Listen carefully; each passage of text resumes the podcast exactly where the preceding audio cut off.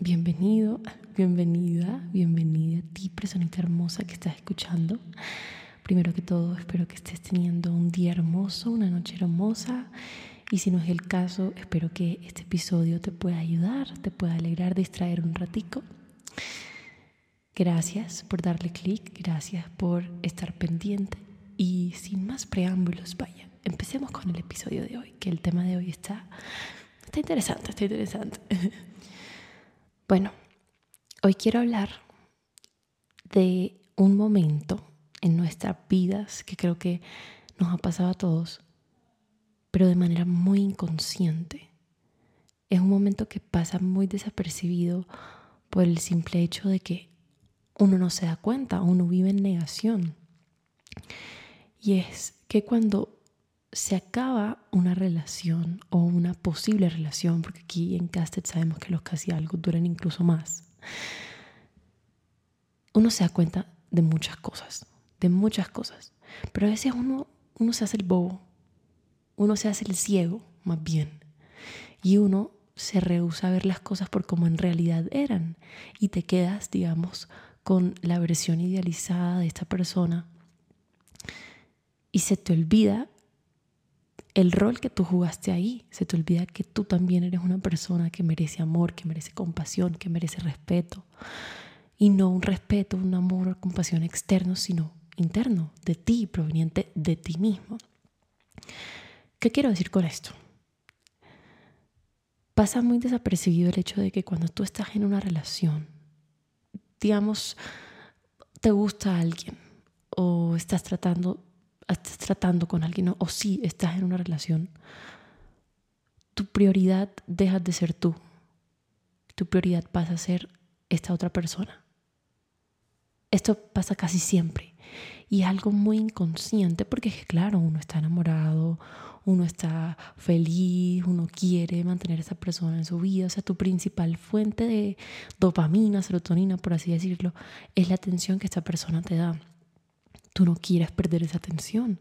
Entonces, por tanto, se produce, digamos, como una transformación en tu lista de prioridades y te dejas de lado y pones a esa persona en el tope de la lista, lo pones como en un, lo pones como en un pedestal, por así decirlo, porque no quieres que se vaya, no quieres, digamos, dejar de sentirte cómo te estás sintiendo con esa persona. Entonces, todo es muy inconsciente, pero poco a poco dejas de vivir para ti y empiezas a vivir para esta persona.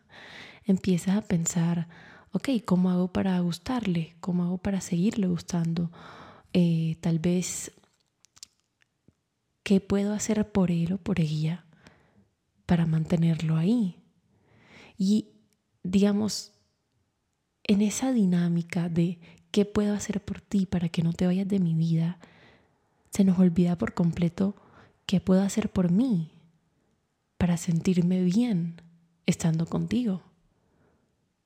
Y esto normalmente le pasa a las personitas que sufren de ansiedad o tienen alguna inseguridad. A mí me ha pasado bastante, ahorita les contaré. ¿Por qué? Porque digamos que uno cuando es inseguro, uno pasa a depender de lo que la otra persona, del valor que la otra persona te da, más bien. Uno pasa a depender de la atención que la otra persona te da.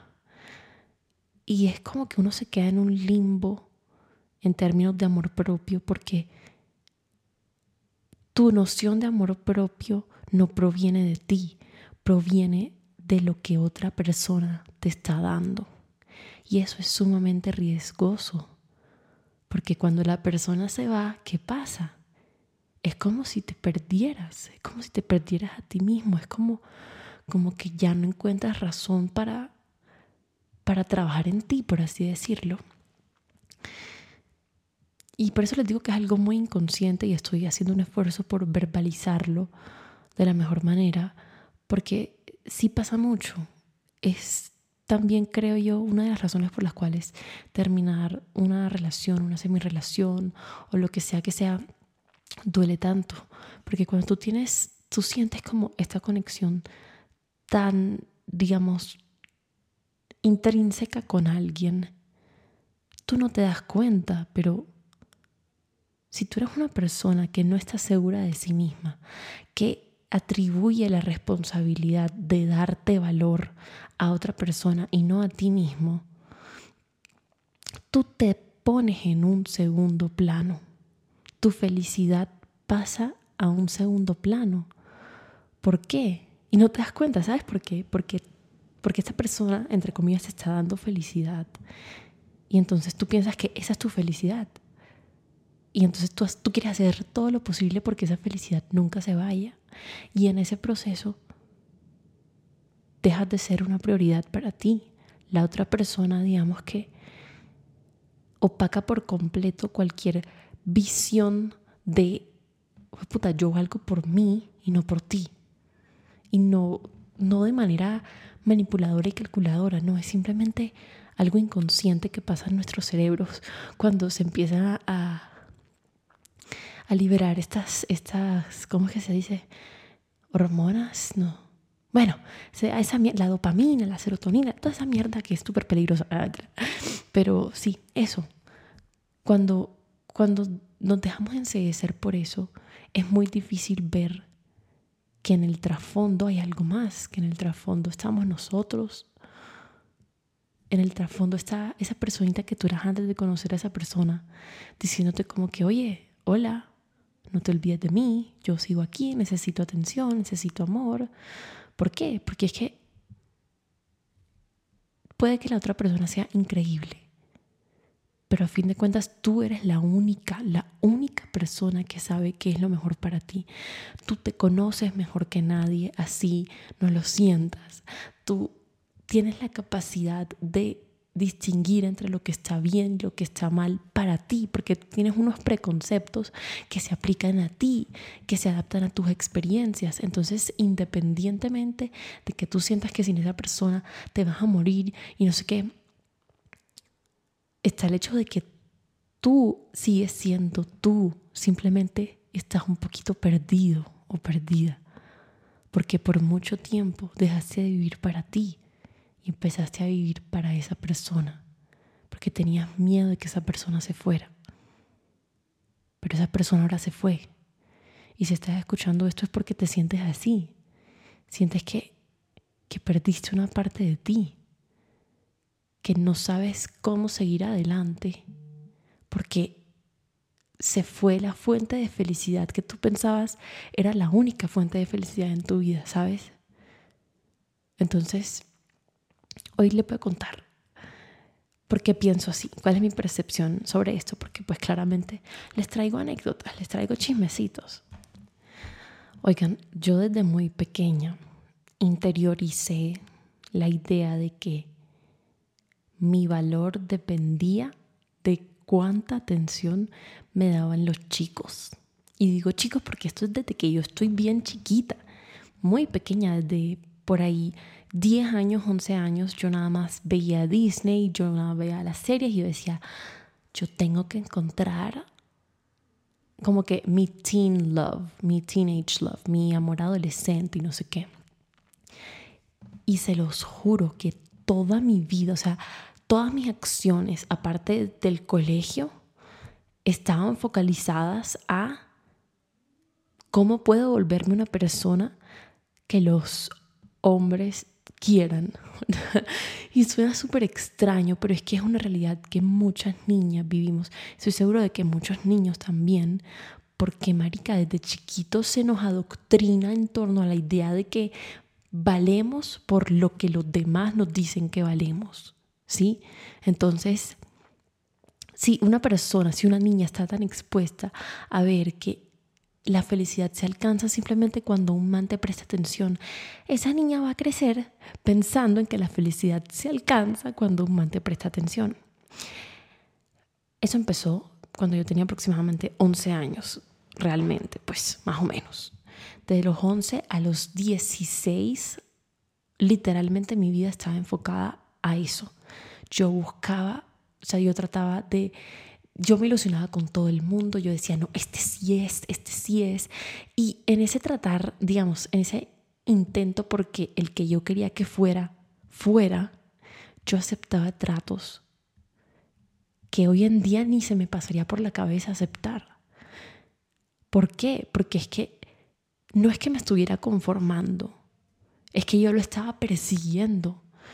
Yo tenía un afán impresionante porque yo sentía que de, ninguna otra forma iba a conseguir ser feliz, de ninguna otra forma iba a conseguir sentirme tranquila. Yo lidiaba con problemas de ansiedad y depresión desde muy chiquita y yo decía, no, pero cuando yo encuentre a esta persona, todo se va a solucionar porque va a ser la persona que me va a apoyar y me va a sacar adelante, no sé qué. En ningún momento se me pasaba por la cabeza la idea de que yo misma me podía sacar a mí misma adelante. Y por eso siento yo que el hecho de que fallaran tantas relaciones, entre comillas, fue una bendición, fue algo del universo, fue algo divino, porque me tocó literalmente sacarme a mí adelante, saber que yo tenía que hacerlo sola, encontrarme, conocerme, dejar de vivir para ellos, empezar a vivir para mí. Porque, oigan, era de que yo me peinaba así porque yo veía que en, en Disney Channel ellas se peinaban así, así era que conseguían novio yo eh, me trataba de dejar de comer las uñas que, oigan, lo hacía literal por ansiedad. O sea, no era cuestión de que... o sea, era, era un problema que tenía, todavía me las como. El punto es como que yo decía, no, me las tengo que dejar de comer porque es que a quién, a qué niño le va a gustar que una niña tenga las uñas comidas. Vainas así, estupideces así, es como que, ok, no es lo más eh, estético del mundo. Bueno, el punto es como que no me juzguen porque me como las uñas, tengo ansiedad. Yo dejaba de ponerme ropa que me, que me quería poner porque yo decía, no, pero es que, ¿cómo me voy a poner una camisa de violeta? Por Dios, Mariana, o sea, ¿qué niño te va a ver así? Y tenía yo 11 años, maldita sea. Es que de verdad, uno tan chiquito interioriza tantas cosas tan peligrosas a nivel emocional que yo hoy miro atrás y yo digo, menos mal, menos mal, todo me salía mal. Porque esa era la otra, yo decía, no, man, dónde es donde yo pongo el ojo, ahí me jodo, marica, porque es que de verdad era una cosa que nada me salía bien. Y yo decía, pero ¿por qué? ¿Pero por qué? ¿Pero por qué? Y me lo preguntaba y me cuestionaba y me echaba la culpa y decía, ¿qué es lo que tengo que cambiar para por fin conseguir un hombre que me quiera? Marica, es toda dramática, lo siento, pero así pensaba y siento que así pensamos muchos. Porque nos da mucho miedo, primero que todo, pensar que el problema somos nosotros. Y segundo, es muy difícil dejar de lado las expectativas de la sociedad y enfocarte en tus expectativas, construir tus propias expectativas. Es muy difícil porque uno crece pensando eso desde chiquito, uno lo adoctrina literalmente. Entonces, digamos que la gota que rebasó el vaso para yo decidir empezar este proceso de, ok, voy a dejar de lado, digamos, cualquier persona que me dé un mínimo de atención. Fue la última, no, penúltima, alguna, bueno, una de las últimas experiencias que tuve con un chico que, oigan, me volvió nada, literalmente. O sea, la situación, no él, porque siento que yo yo, ideal, yo lo idealicé mucho como solía hacerlo, como solía hacer siempre. Y claro, cuando me di cuenta de que era un ser humano también con defectos, que también necesitaba tiempo y de hecho me pidió ese tiempo, me dijo como que no, no me siento igual, no sé qué, ta, ta, ta, ta. Yo dije, o sea, a partir de ahí yo tenía dos opciones y quiero que hablemos de eso. Porque a partir de que a mí me dicen, ya yo no me siento igual, quiero que dejemos las cosas hasta aquí, hay dos opciones, siempre. La primera es hacer caso omiso al mensaje que te está mandando el universo o las fuerzas divinas en las que tú creas de, oye, esto no es para ti, enfócate en otra cosa hacerle caso omiso a eso y seguir buscando y seguir siendo terco o terca y seguir metiéndote en donde nadie te ha llamado y seguir buscando lo que no se te ha perdido con otras personas que seguramente tampoco van a ser para ti, porque es que eso nada más te demuestra que en ese momento, de pronto, tu proceso, tu viaje no se trata del amor. De pronto ese no es el foco, de pronto eso no es lo que necesitas ahora. Pero claro, esa es una opción, ¿no? Olvidarte de todo eso y simplemente seguir buscando personas que te den un mínimo de atención, que no te respondan, que si te responden, te respondan cada cinco horas. ¿Y te, por qué? Porque te gusta la adrenalina de sentir que estás persiguiendo a alguien, no sé qué. Perfecto. Si tú quieres seguir por ahí, dale. Pero si tú quieres que te dejen de pasar todas estas vainas que te están pasando, que son la razón por la cual tú le diste clic a este episodio, vas a tomar el siguiente camino. O por lo menos lo vas a considerar. Y el otro camino es decir, ok, ya me demostraron que tal vez esto no es para mí. ¿Por qué? No es por mí, no es por algo que yo esté haciendo mal, porque te lo juro, te lo juro que no es por eso. No es porque tú no seas una persona que merece amor. No es porque tú seas una persona intensa, que todo lo que dice, todo lo que habla está mal, que todo lo que hace espanta a las personas. No es por eso. Es porque lo que hablábamos, de pronto tu proceso en este momento no se trata sobre encontrar el amor, sino de encontrarte a ti mismo. Y es tan difícil ir por ese camino, porque el proceso de encontrarte a ti mismo, primero, nadie te dice cómo es. Es algo totalmente empírico, o sea, es totalmente personal. No hay una guía de instrucciones que te diga paso por paso cómo enfrentar tus demonios, enfrentar tus traumas y sanar. No hay algo que te estipule cómo hacerlo, ni cómo hacerlo bien. Por eso es que se nos es tan fácil buscar todo eso afuera, buscar todo lo que nos falta en una persona externa. Porque es que de verdad nadie te dice lo difícil que es. Nadie te dice cómo es, más bien. Y nadie te dice que, sí, que eso es una opción. Nadie te dice que eso es algo que puedes hacer. Porque es que te lo juro que tú sí puedes. Y si tú decides tomar ese camino, lo vas a ver como la mayor bendición de tu vida, lo mejor que te pudo pasar. O sea, vas a mirar atrás en algún momento, así sea lejano ese momento, vas a mirar atrás y vas a decir, ah, menos mal me zafaron, menos mal me zafaron porque yo por tanto tiempo viví por esta persona y dejé de conocer a la mejor persona del mundo, que soy yo. Dejaste de conocerte a ti. Dejaste de lado todo lo que pudiste haber aprendido, todo lo que pudiste haber invertido en ti por invertirlo en una persona que no valía la pena. Es difícil chocarse contra esa realidad. Yo te voy a ser muy honesta, es difícil pero no es imposible. Voy a volver a, nuestra fase anecdótica y te voy a decir cómo empecé yo. Porque realmente yo sí me sentía muy perdida. Y claro, siento que cuando uno tiene traumas, por así decirlo, uno sufre ciertas cosas, de eso uno aprende mucho de sí mismo. Y no lo digo en el sentido de que hay la pobrecita traumada, no, lo digo en el sentido de que tú también tienes traumas, tú también has pasado por cosas difíciles. Y lo creas o no, eso te ha convertido en la persona que eres hoy en día. Hace una parte esencial de ti. ¿Por qué? Porque te tocó aprender de eso. Es muy distinto cuando te toca aprender de eso, cuando tú decides aprender de eso. ¿Mm?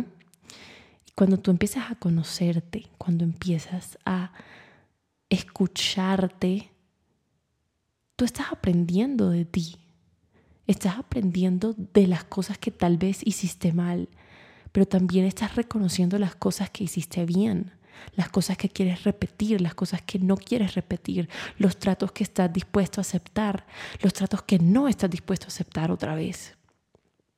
Oigan, cuando las cosas con este personaje se acabaron. Yo me di cuenta de muchas cosas.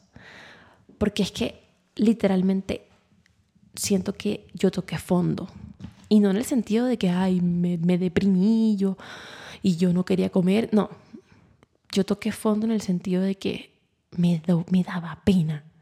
Me daba pena. Siento que eso ya se lo he dicho, pero a mí me daba pena porque yo decía, Mariana, siempre es lo mismo.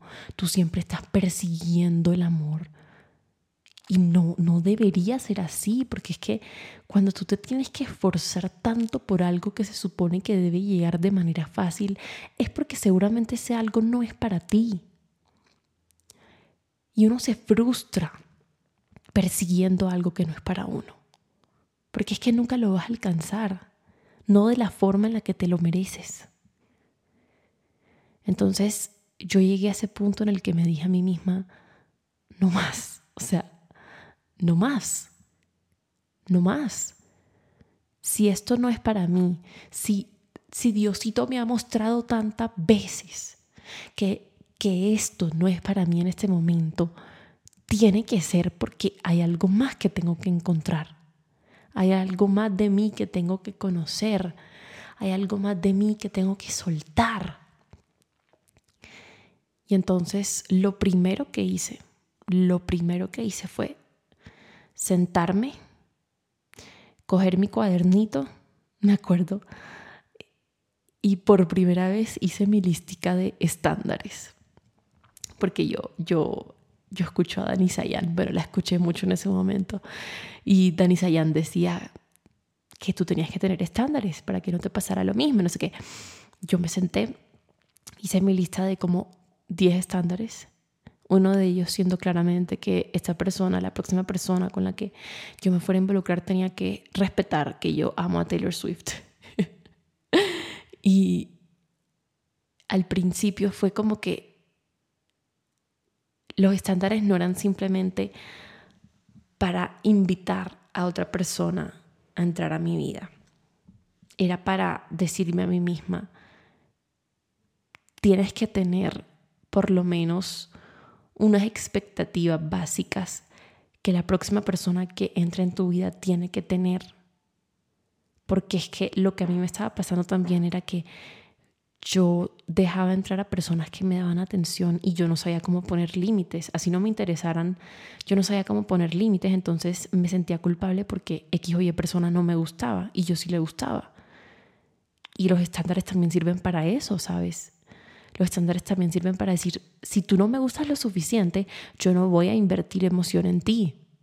Por más puta que suene eso, tú sabes cuando a ti no te gusta alguien. Tú lo sabes.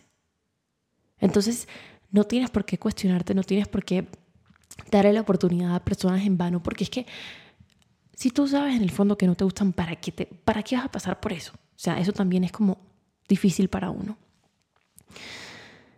Y lo segundo que hice fue escribirle una carta a esta persona. Pues, digamos que yo ahí solté mucho y yo, yo dije, esta no me la vuelven a hacer, no me la vuelven a hacer porque es que ya yo me cansé de estar viviendo para, para los demás. Y en la carta le decía, Marica, tú no fuiste conmigo como yo fui contigo. Y eso no es necesariamente culpa del man, no es necesariamente culpa de la vieja en la que estés pensando en este momento. Es simplemente culpa de la situación. Y es culpa de que tú elegiste seguir el camino, de perseguir lo que no era para ti, en vez de aceptar que no era para ti y seguir adelante. Es muy distinto. Entonces en esa carta yo escribí, yo traté de soltar, no sé qué. ¿Que sirvió de mucho? Pues no, te digo que no, pero pues son cosas que, herramientas que les doy igual porque de algo pueden servirles a ustedes. Y de ahí en adelante yo empecé a ser muy selectiva con el tipo de personas que yo dejaba entrar a mi vida.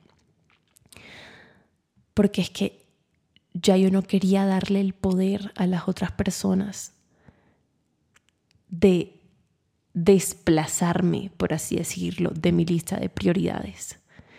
Porque es que, oigan, de verdad, cuando uno está enamorado, uno no vive para sí. Porque nosotros somos todavía peladitos inmaduros, que todavía ni siquiera nos conocemos por completo.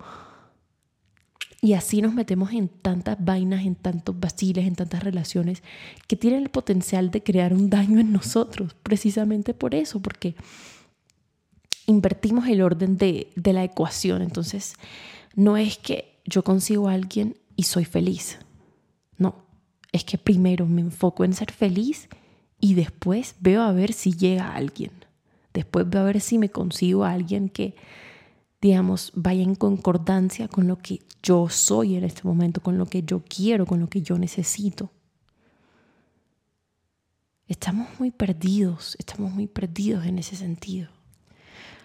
Lo siguiente que hice, claramente esto fue poco a poco, o sea, fue identificar qué era lo que yo buscaba en los demás, porque siempre había un patrón, ¿sabes? Siempre había un patrón siempre era como que mi necesidad de encontrar y tener a alguien se aumentaba cuando yo estaba en momentos de ansiedad. Entonces, identificar eso fue como que, ok, si yo estoy buscando a alguien para que me alivie mi ansiedad, es porque yo no sé manejarla sola. Y eso fue como un breaking point, eso fue como que tengo que aprender a manejar mi ansiedad sola. Tengo que aprender a desprenderme de las personas para aliviar mi ansiedad, porque son mis demonios. ¿Y por qué? Porque no sé si les ha pasado, pero uno a veces espera que las otras personas lo ayuden en ciertos momentos de crisis y uno se termina sintiendo peor con esa ayuda. No porque sean malas personas, no porque no te quieran, sino porque no saben realmente lo que necesitas. Tú eres la única persona que sabe lo que necesitas. Entonces, tú al identificar qué es lo que estás buscando afuera, vas a saber qué es lo que te está haciendo falta adentro. Entonces, por ejemplo, en mi caso era que yo pensaba que si encontraba a alguien me iba a ayudar con mi ansiedad. ¿Por qué? Porque yo no sabía manejarla sola. Entonces, ¿qué hice? Dije como que, ok, ahora sí voy a ir al psicólogo, voy a ir al psiquiatra, al psiquiatra sí fui, a mi psicóloga la gustié, lo siento, no, no, no, fui, no soy buena en eso. Pero, pero sí, empecé a ver cómo podía manejarlo yo sola. Entonces, mis ataques de ansiedad, por ejemplo, buscaba ejercicios de autorregulación, buscaba cómo calmarme, buscaba hablar conmigo misma, buscaba preguntarme, ¿qué sientes? ¿Qué estoy sintiendo? Buscaba verbalizarlo, decir, ok, me estoy sintiendo triste, me estoy sintiendo angustiada, ¿qué puedo hacer para solucionarlo? Me acuesto, veo una película, llamo a mi mamá, eh, grabo un episodio, ¿qué hago? Yo puedo, yo puedo sola, está bien. Claro, eso sin recaer en el no necesito ayuda de absolutamente nadie, sino yo puedo sola, y puedo dejar que las personas me ayuden, pero no depender exclusivamente de las personas y quitarme esa responsabilidad a mí, porque es mi responsabilidad, porque, porque soy yo la que sabe, ¿me entiendes? Entonces, eso fue lo, segundo, digamos, en el plan de encontrarme a mí misma. Lo tercero fue trabajar mucho en mi autoestima. Oigan, cuando una relación acaba, es muy difícil, muy difícil no culparse y no buscar todos nuestros defectos y no magnificar todos esos defectos y no decir que la otra persona es perfecta. Porque uno siente, uno siente, porque es que cuando uno lo rechazan, entre comillas, uno lo zafan, uno lo entiende, nos han enseñado a entenderlo como que es que no me gusta como eres tú. Y no es eso, es cuestión de tú y yo no somos compatibles. Son dos cosas muy distintas, muy distintas. El hecho de que tú no le gustes a una persona no significa que no le vayas a gustar a nadie, o no significa que vaya a llegar, que no vaya a llegar una persona mejor. En el momento en el que tú haces paz con el hecho de que esa persona no es para ti, te quitas el peso de pensar que el problema eres tú. Trabajar en tu autoestima, en tu amor propio, se ve de muchísimas maneras, pero lo principal es querer hacerlo, es proponértelo, Así es como empiezo yo y así es como, digamos, me he mantenido en esto. Es decirme a mí misma que yo sé que lo mejor es trabajar en mí, tenerme paciencia, ser compasiva conmigo misma, pero siempre querer hacerlo independientemente de lo difícil que sea. Y una de las maneras más bonitas que he encontrado es, primero que todo, identificar eso en lo que yo soy más dura conmigo misma. En mi caso es, yo soy perfeccionista y soy obsesiva, y soy obsesiva con la productividad. Entonces, una manera de practicar el amor propio ha sido ser compasiva conmigo misma en ese sentido. Hagamos el ejercicio ahora, hagámoslo juntos. Pregúntate con qué aspecto de tu vida, con qué aspecto de ti eres más duro que con los demás. ¿En qué momentos te tienes menos paciencia? ¿Cuándo sientes que vales menos por lo que haces?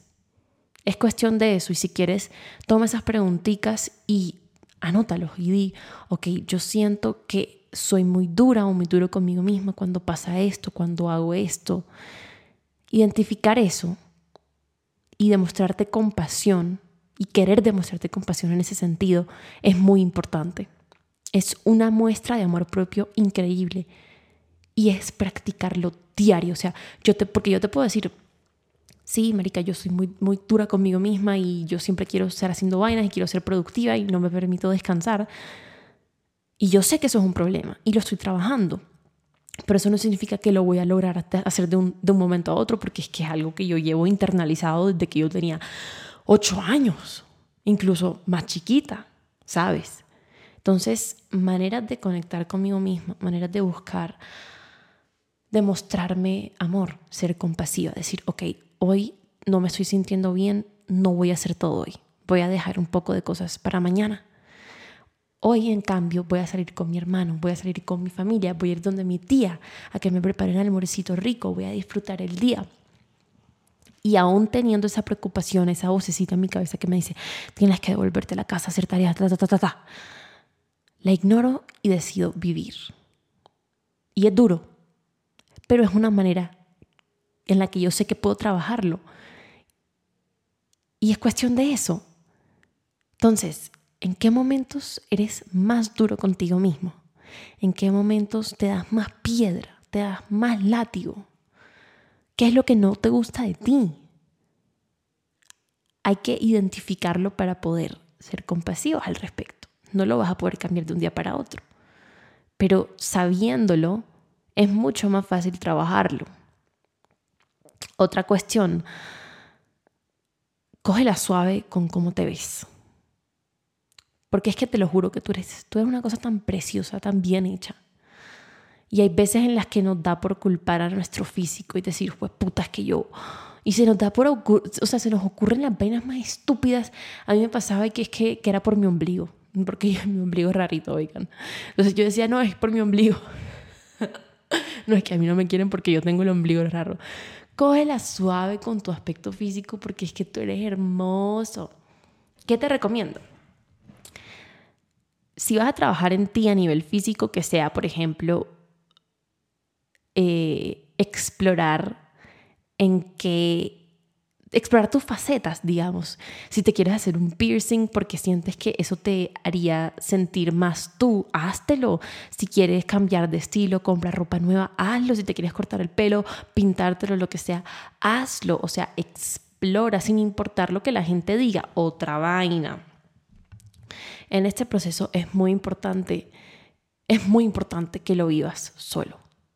Que no andes preguntando si esta cosa que hice estuvo bien, si esta cosa que hice te parece, si esta foto que monté te, te pareció linda, si te parece que me veo bien aquí, que no sé qué.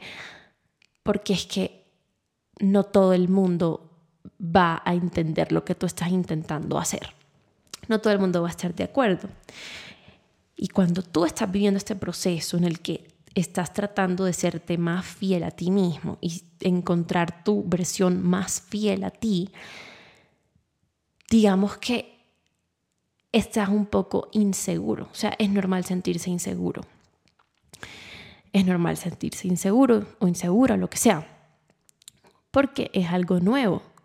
Entonces, cuando, por ejemplo, si te decides hacer un piercing o si te decides cortar el pelo, Marica, no le preguntes a nadie como que, oye, ¿qué te parece? Me veo bien, no sé qué. No lo hagas. Simplemente quédate con, con la percepción que tú tienes. Si a ti te encanta, a ti te encanta. ¿Qué importa lo que digan los demás? No preguntes. No lo hagas.